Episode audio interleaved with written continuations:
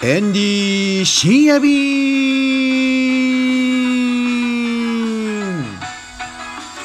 千葉の桜行ってまいりました。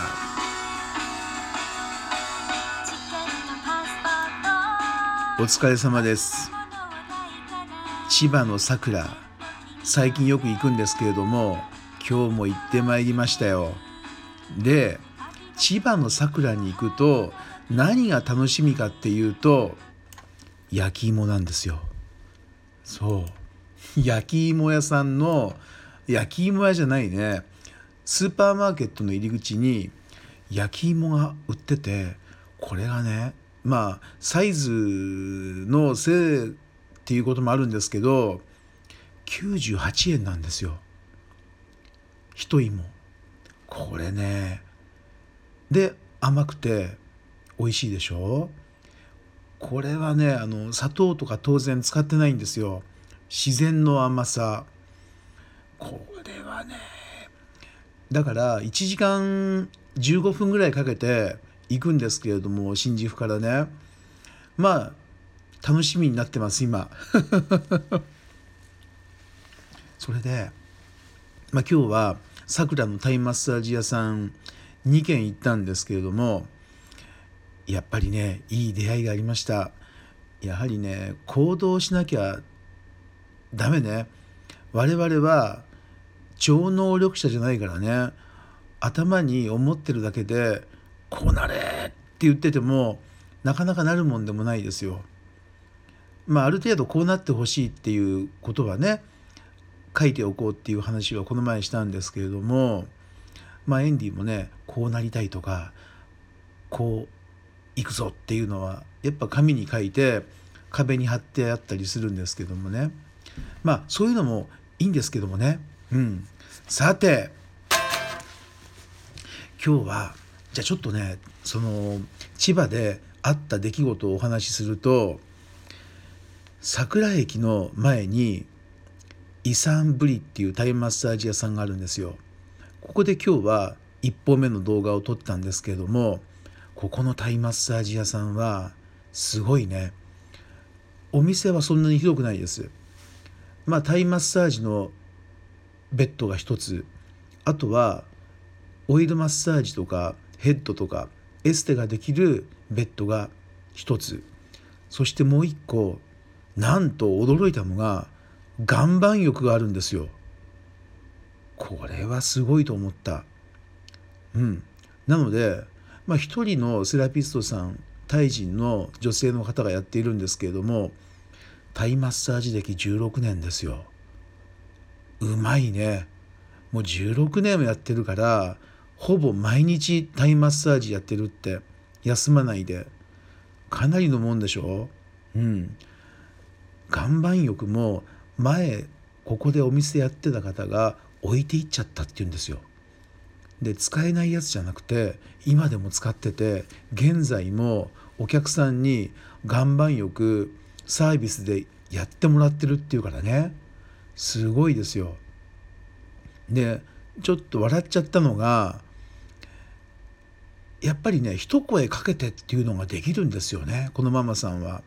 例えば女性の方がタイマッサージに来るねまあオイルとか古式とかあるんですけどもそのねついでに脇毛のお手入れもしちゃってんですよ。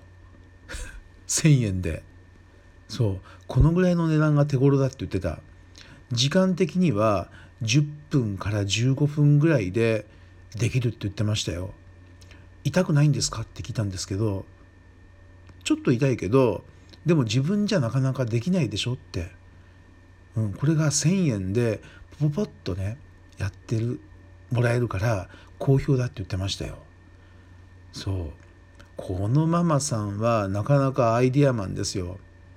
で最初はね顔を出したくないって言ってたんだけれども徐々に徐々に出てきてくれて最後の方はね挨拶までしてくれて動画でねいい店でした。うん、で2軒目桜駅の反対側にあるんですけどもここが噂の桜サンキューっていう店なんですよ。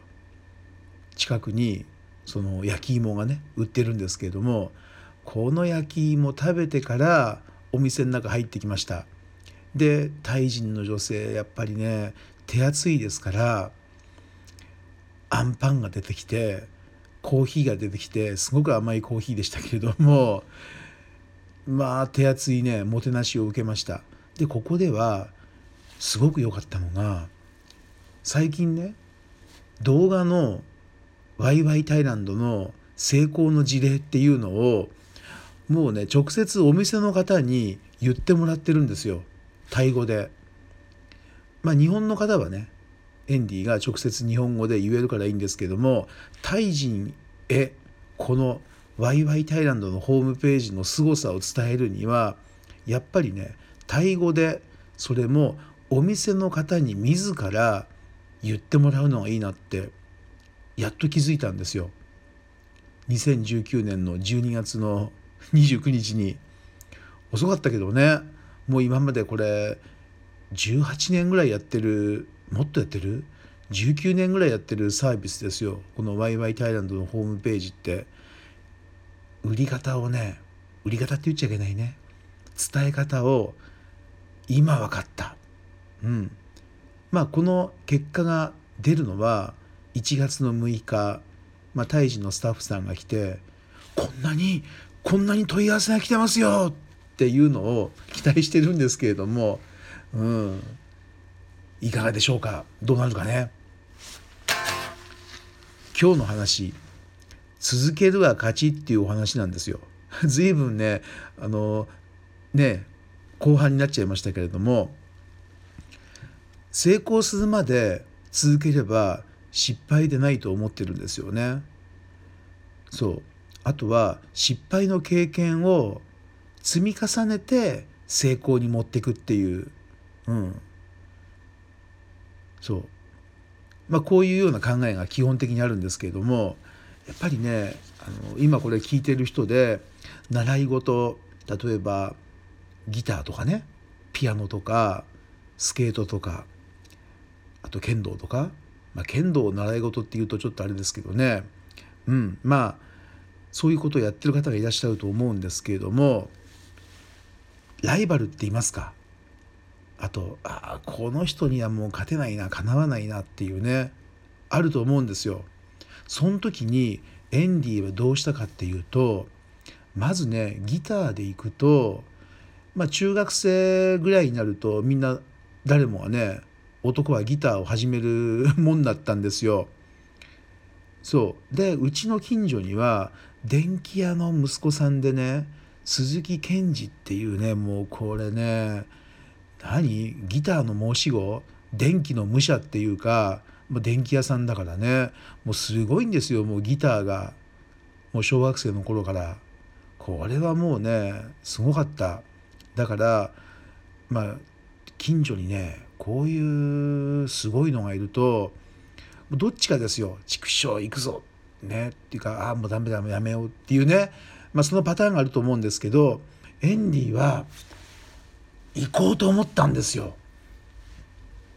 そこでねでも真っ向から勝負したらやっぱ叶わないから絶対叶わないんですよ。もうほんと叶わないの。だから見せ方をやり方を変えたね。